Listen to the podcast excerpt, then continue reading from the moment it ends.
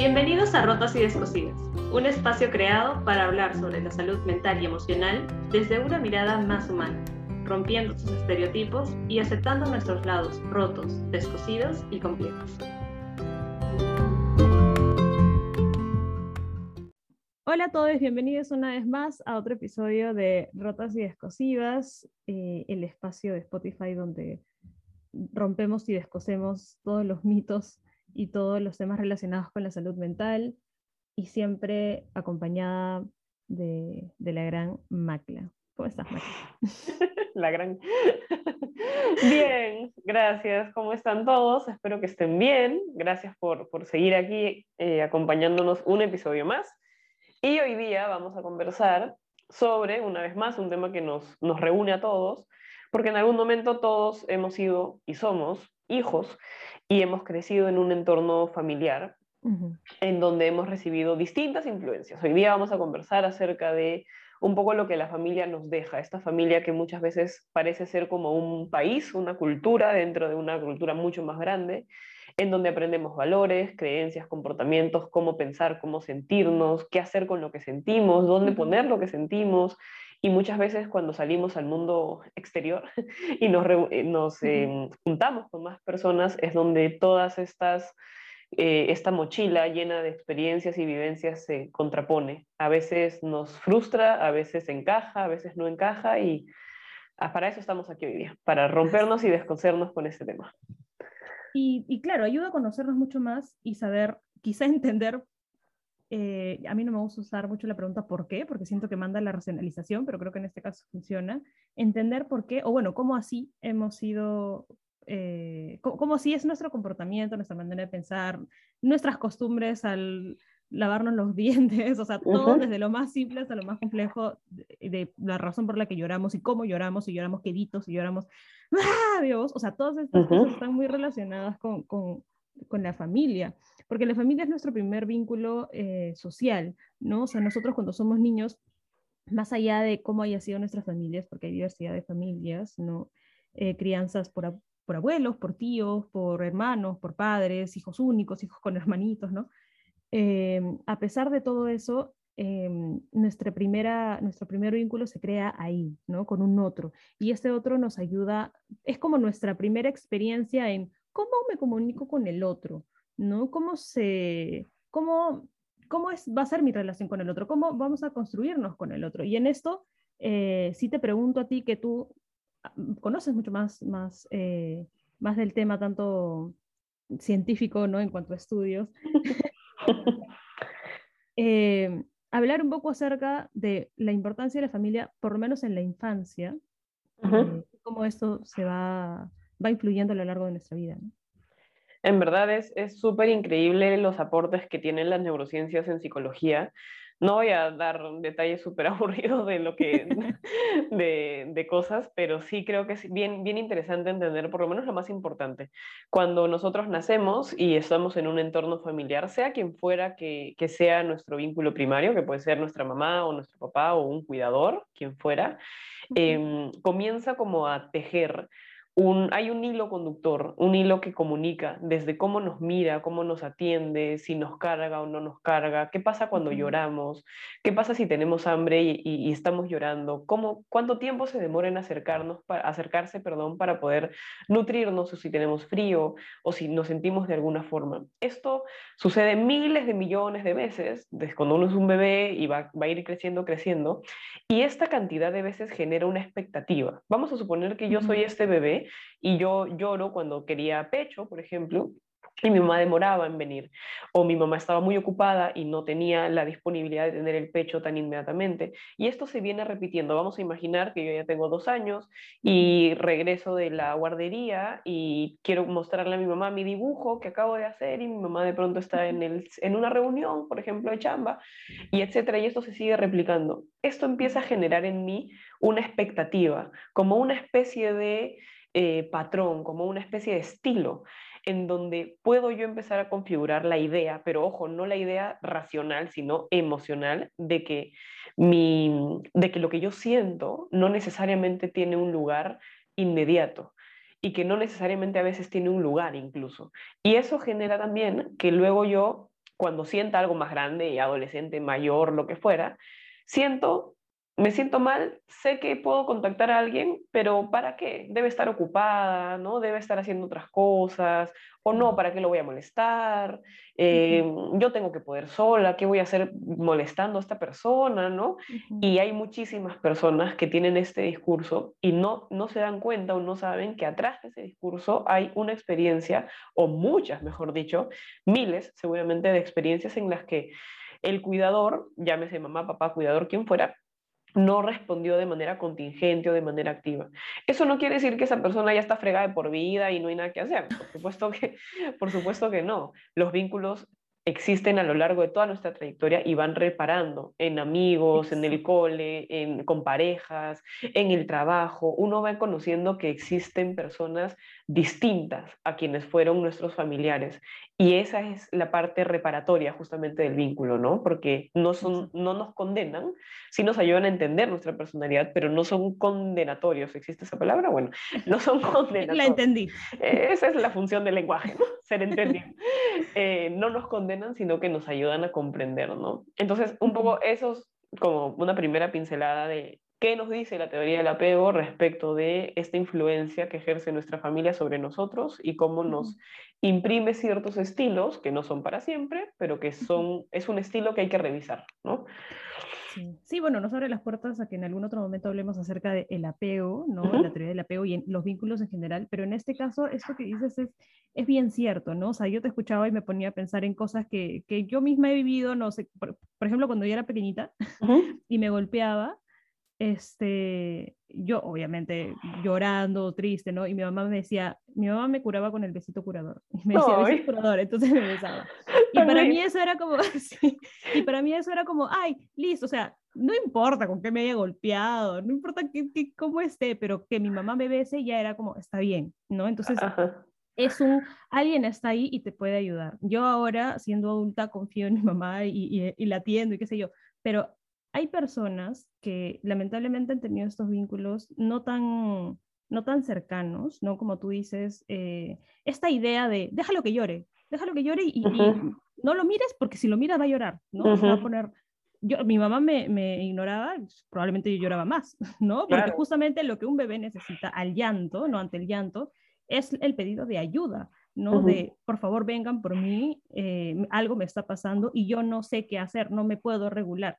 Em, eso que tú me, me, contabas en otro momento, ¿no? De que un bebé no, no, no es tan, nosotros como adultos incluso tenemos ciertos problemas regulándonos, un bebé que tiene meses de nacido, pero no, o algunos años. Entonces, claro, el adulto en, en, teoría está ahí como para enseñarle que, oye, estoy acá, te estoy cuidando, te, estoy aquí para ti, ¿no? Pero qué interesante esto que dices, perdóname que te corte porque viene, ahorita que decías yo de chiquita, tatatí, me, me invitaste a mí a pensar en, en, yo de chiquita también, ¿no? Y mientras tu mamá por un lado te, te mostraba esta figura del, del, besito, ¿cómo le llamaste? ¿El besito sanador? El besito curador. El besito curador, eh, de alguna forma te mostraba que desde el afecto te, puede aliviar la parte emocional, ¿no? O sea, si estabas triste o te dolía algo, lo que fuera, ¿no? En mi caso ha sido un tanto distinto, ahorita que me ayudas a pensar, porque me acuerdo mucho una vez cuando yo estaba chiquita y estaba en una, en una fiesta de cumpleaños y una niña me dijo algo así como fea, tonta, creo que me dijo tonta. Y yo fui corriendo llorando donde mi mamá y dije, mamá, mamá, la niñita fulana me dijo tonta. Y mi mamá volteó, me miró y me dijo, pero hija, ¿tú eres tonta? Y yo le dije, yo seguía llorando, ¿no? Y le dije, no. Y mi mamá me dijo, y mi mamá me dijo, ya pues, no le hagas caso y sigue jugando. Y claro, ya ahorita esa experiencia me da risa y, y, la he contado en mi familia dos mil veces porque la recuerdo con mucha claridad, pero me pongo a pensar esto que decías tú, de repente cómo tu mamá te ha ayudado desde el afecto pero mi mamá cómo me ha tratado de ayudar desde la razón, ¿no? Y por eso yo soy bien racional, por eso todo lo que me pasa yo lo, yo lo filtro desde la, desde la lógica, pues si me he dicho tonta y yo no soy tonta, entonces ¿para qué me voy a enojar? Porque yo no soy tonta. Y, y de repente hay este otro lado emocional que no es que sea desatendido, pero no ha sido prioritario. Y eso un poco explica nuestros estilos, ¿no? Porque claro, si no todo el mundo nos conoce, pero tú eres mucho más hacia las emociones y yo mucho más hacia, la parte racional. Y ahora entendemos por qué. Ahí vamos, es culpa de nuestras madres. No, pero pero igual, esto creo que qué buen balance, porque eh, todos tenemos un poco de emocional, todos tenemos un poco de racional, y eso no tiene nada de malo, ¿no? O sea, ahí nomás nos vamos dando cuenta que existen diferentes tipos de crianza y ninguno está malo. Simplemente que, bueno, esto es algo que yo suelo decir a los padres. No, no hay un libro para ser padres, pero a medida que yo me vaya dando cuenta que mi hijo, hija, hija, eh, no se está, está haciendo como afectado emocionalmente por lo que yo estoy haciendo o físicamente, ahí es cuando yo digo, a ver, un momentito, un ratito. Eh, hay, un, hay un psicoanalista, Winnicott, que habla acerca de la crianza, ¿no? Los, los, el, tema del vínculo, no tan importante, y habla acerca de la madre suficientemente buena. Dice madre, pero hablamos también de cuidador suficientemente buena, que no es un cuidador perfecto. Entonces, no estamos aquí ni para satanizar ni para romantizar eh, las, las, las crianzas, perdón, sino para justamente darnos cuenta que hay cosas que nos ayudan, hay recursos, pero también hay cosas que nos han afectado. En otros momentos habrá pasado también que mi mamá sin querer no atendió mi llanto y yo sentí, ¿qué pasó? ¿Qué pasó con mi, o sea, qué pasó con el besito curador? ¿Dónde está la mamá que me cuida, no? Y por ahí mi mamá también pues trabajaba, hacía sus cosas, pero ha sido más predominante lo otro, ¿no? Y como tú decías en un momento también, eh, hay vínculos que, con los que nosotros nos vamos, eh, que vamos construyendo y vamos creyendo que todo es así, y a la larga nos chocamos con otros espacios que nos dicen, no necesariamente esto funciona, ¿no? Eh, y ahí es donde nosotros vamos invitando un poco a que la gente vaya pensando no solamente qué cosas eh, nos, nos, nos, están, nos han construido a ser como somos, sino también pensar en los recursos, es decir, cosas que nos han ayudado y también cosas que por ahí hoy en el presente seguimos repitiendo en vínculos con otros, ¿no? O, o influencia de nuestra familia con otros y que afectan nuestra manera de, de, ser con los demás, ¿no? Porque nos, nos, termina, nos termina haciendo daño, nos termina haciendo sentir mal, termina generando malestares y a veces tiene que ver con qué es lo que nos ha sucedido, ¿no? Y también creo que es importante tratar de, en que vamos hacia atrás, a ver cómo más o menos estos estilos, estos patrones de cómo nos han cuidado, atendido, escuchado, etcétera, voltear a mirar con qué contamos ahora, con qué, personas conforman nuestro entorno, porque ya no es solamente nuestro cuidador, ya crecimos, ya tenemos otros vínculos, otras experiencias, y tratar un poco de ok, yo vine de este, tengo este estilo o este, esta especie de patrón, costumbre, valores, etcétera, pero los estoy como reparando de alguna forma, o sea, los estoy contraponiendo con otras personas, con otros vínculos, estoy aprendiendo un poco más allá de quién soy yo, estoy permitiendo que otras personas también me influencien en un buen sentido a enseñarme que hay más allá, por ejemplo, de solo ser muy racional, me, involucro emocionalmente con otras personas para ampliar la ventana, o si, o si tiendo mucho más a lo emocional, me permito también contactarme con personas que piensan distinto a mí para que me balanceen de alguna forma. Como es interesante también hacernos esas preguntas, ¿no? De no solamente de dónde venimos, sino hacia dónde estamos yendo, no en un sentido filosófico, sino en un sentido de me estoy permitiendo, claro, la pregunta sonó muy, muy grande, pero... Muy profunda ya. Sí, sí, me fui. Pero sí, sí, realmente hacia dónde voy en el sentido de me estoy permitiendo aprender, más allá de los que mis papás me dieron, me estoy ampliando y eso muchas veces pasa en terapia, ¿no? En terapia es que uno, el terapeuta tiene un poco este olfato para darnos, darse cuenta, mmm, esa persona tiende a esto y le voy a mostrar un poco de lo otro, porque la tarea es un poco abrir la ventana, ¿no? Si te das cuenta, tenemos la ventana muy cerradita hasta que conocemos gente, puede ser amigos, parejas, familias, trabajos, lo que fuera, o un terapeuta que nos muestra, está muy bien esto que estás pensando y lo que has construido y lo que sientes y la forma en la que vives, pero mire que también hay esto otro, ¿no? Y ahí es donde uno, ¡boom!, crece. Claro. Sí, y, nos demuestran que no es que, o sea, nos muestran un equilibrio, ¿no? O sea, si eres muy racional, allá, ¿dónde quedó tu lado emocional? Si eres muy emocional, ¿dónde quedó tu lado racional? No para que lo quites y lo cambies, sino para que le agregues como muchas más herramientas, como mucho más paletas de colores eh, a tu cuadro, ¿no? Si es que quieres ponerle más, pero al menos que tengas más opciones para, para escoger, ¿no? Y, y la familia en sí, o sea, estamos metiéndonos como al tema emocional, pero el tema de, de, también nuestras conductas, nuestras costumbres, cosas que a veces, como tú dices, ¿no? Cerramos la ventanita y es, las cosas se tienen que hacer así porque sí, ¿no? Y a veces en casa eh, hay, hay familias que son, eh, las cosas son así y punto. ¿Por qué? No sé, simplemente son así, funcionan así y ya. Eh, y, y, cuando salimos de este espacio y entramos a otros momentos, incluso nos peleamos con otros porque las cosas son así, pues ¿cómo no van a ser así? Toda mi vida ha pasado, ¿no? Eh, y, y, terminamos como en discusiones con los demás y a veces surge la pregunta de, pero ¿qué pasó? O sea, ¿por qué a ti, por qué, o sea, ¿por qué no puedes aceptar que la otra persona tenga esto? ¿no? Una vez me acuerdo que cuando estaba en terapia, yo le decía a mi, a mi, a mi terapeuta, eh, en esa época eh, yo me, a veces me, me, molestaba porque mi mamá me mandaba a hacer algo, ¿no? Por ejemplo.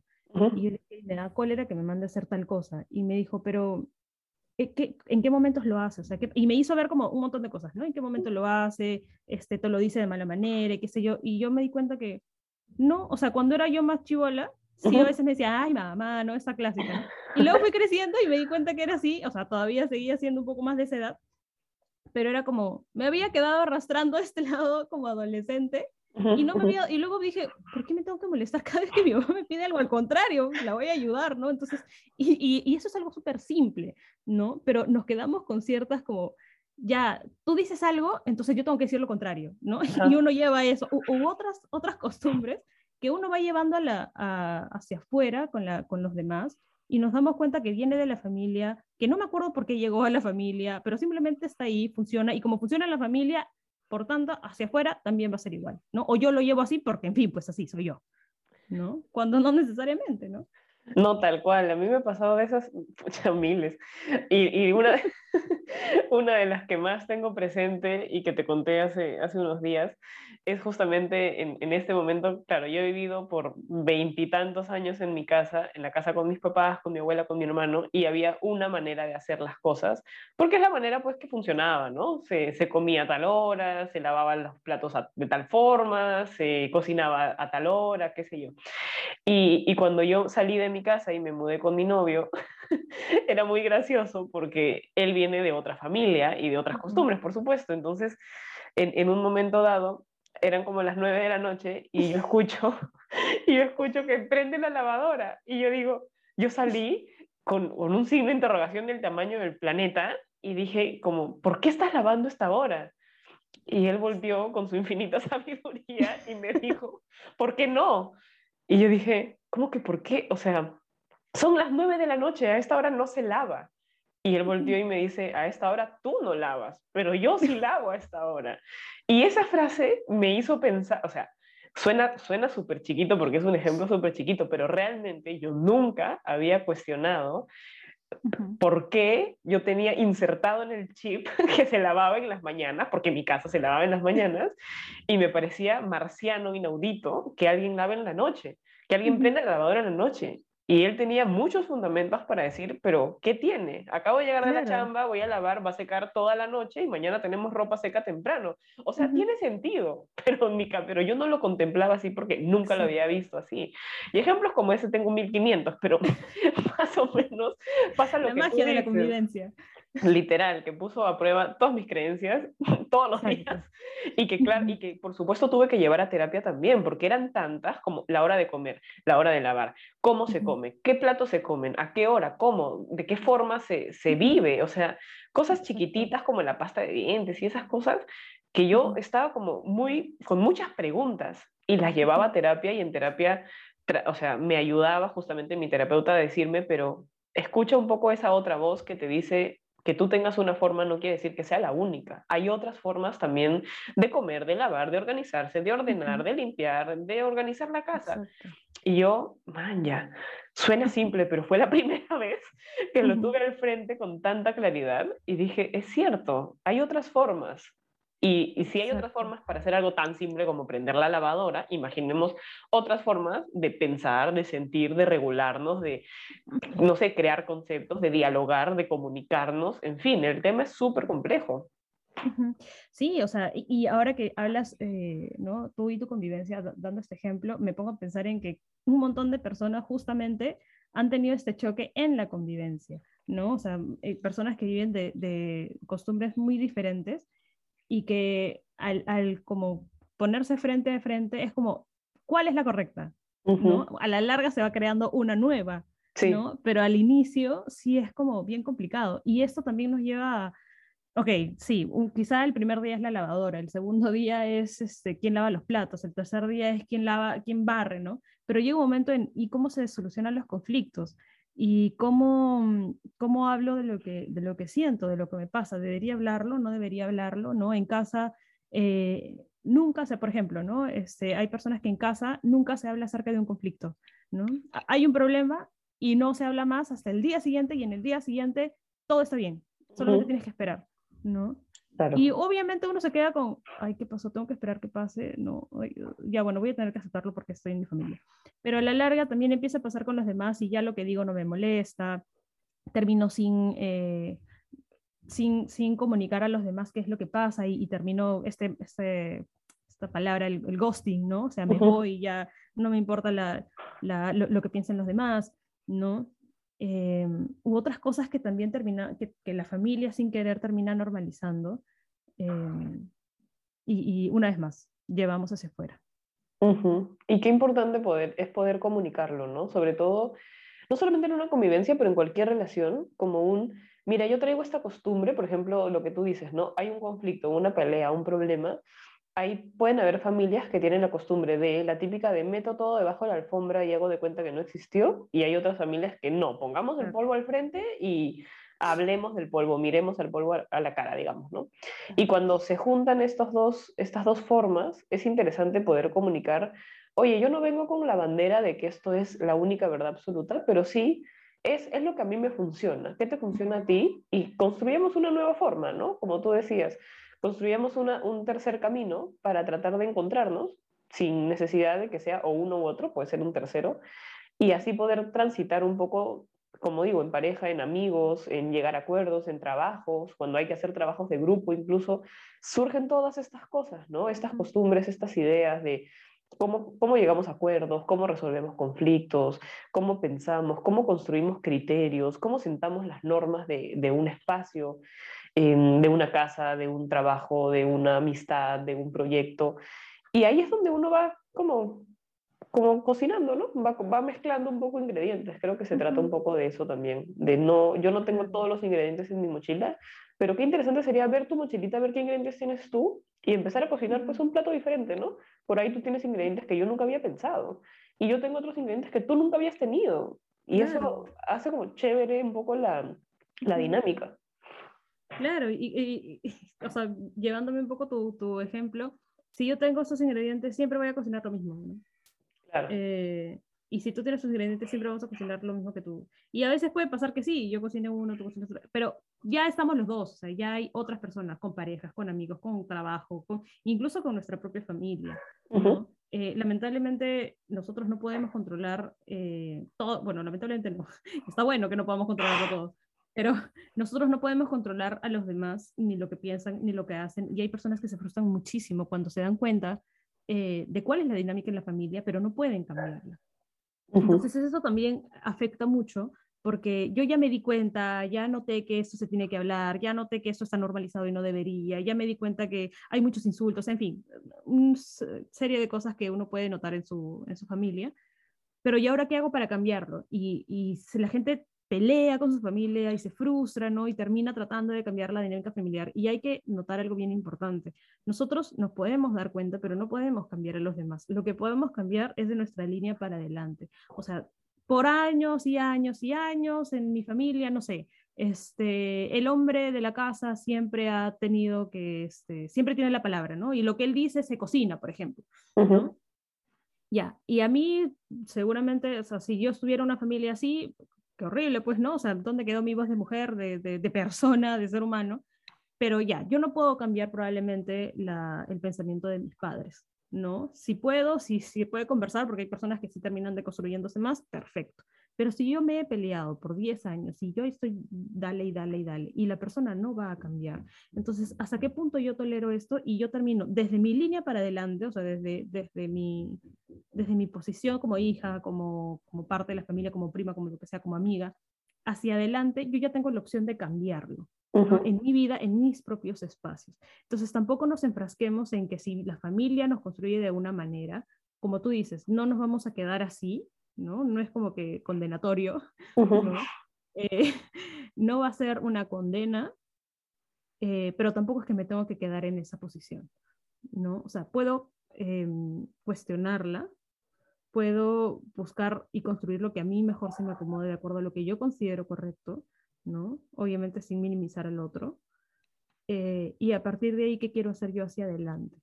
¿no? ¿Qué quiero hacer en cuanto a, en mi, en mi, casa se enseñó a que no debo mostrar mis emociones, en mi casa se enseñó que no hay que llorar con los demás, ¿no? En mi casa se enseñó que este, los permisos solamente son hasta las 10 de la noche y nada más, no sé, en fin, una serie de cosas. Cosas que nos terminan, como decía, construyendo. Ok, sí. Pero yo qué quiero hacer con eso? Ya lo tengo conmigo, ya está, ya, ya noté que quizá no es lo que yo quiero para mí y lo sigo haciendo. Entonces, ¿qué hago? ¿De qué manera yo busco que esto que, que no sé, no puedo, me, me cuesta expresar mis emociones, ya me di cuenta que no es el camino correcto. Entonces, ¿qué hago? Justamente entre los vínculos que reparan, buscar espacios en donde yo sí sienta que puedo hacerlo. El espacio terapéutico ayuda muchísimo, eh, pero también existe este espacio de, amigos, eh, no sé, cada uno tiene sus propios recursos, en donde encuentra un espacio seguro y pueda experimentar en la vida, en, en una vida fuera de casa, que estas cosas también son posibles, que yo puedo, no sé, si en mi casa siempre me han minimizado, yo voy donde Macla y le digo, Macla, me ha pasado esto, y Macla no me responda con, con un, pucha, Sumi, pero tú también, pues, ¿para qué te metes ahí, no? Si no, ay, te entiendo, te abrazo, ¿qué necesitas? ¿Qué quieres? O sea, que alguien más me lo demuestre es como, wow, sí hay otras personas que me pueden dar eso, ¿no? Y ahí es cuando la dinámica familiar no se vuelve la única que conozco, sino que hay otras, un sinfín de, de vínculos que yo puedo experimentar y que me demuestran que también puedo sanar. Y eso es un poco nuestra chamba de, de adultos, ¿no? De darnos cuenta, ok, en mi familia tengo estas costumbres, valores, principios, criterios, formas de sentir, formas de pensar, todo, etc. Y ahora un poco que ya me doy cuenta, ya lo veo, ya lo tengo al frente, de qué forma en, mis, en los vínculos que yo ya puedo elegir, llámese amistades, eh, parejas, etc., me puedo permitir reparar justo lo que tú decías, ¿no? Encontrar en ellos algo distinto, encontrar en ellos algo que me haga cuestionar, que me haga sentir diferente, que me, que me dé otros espacios y otras oportunidades, porque ahí está la oportunidad de seguir creciendo, ¿no?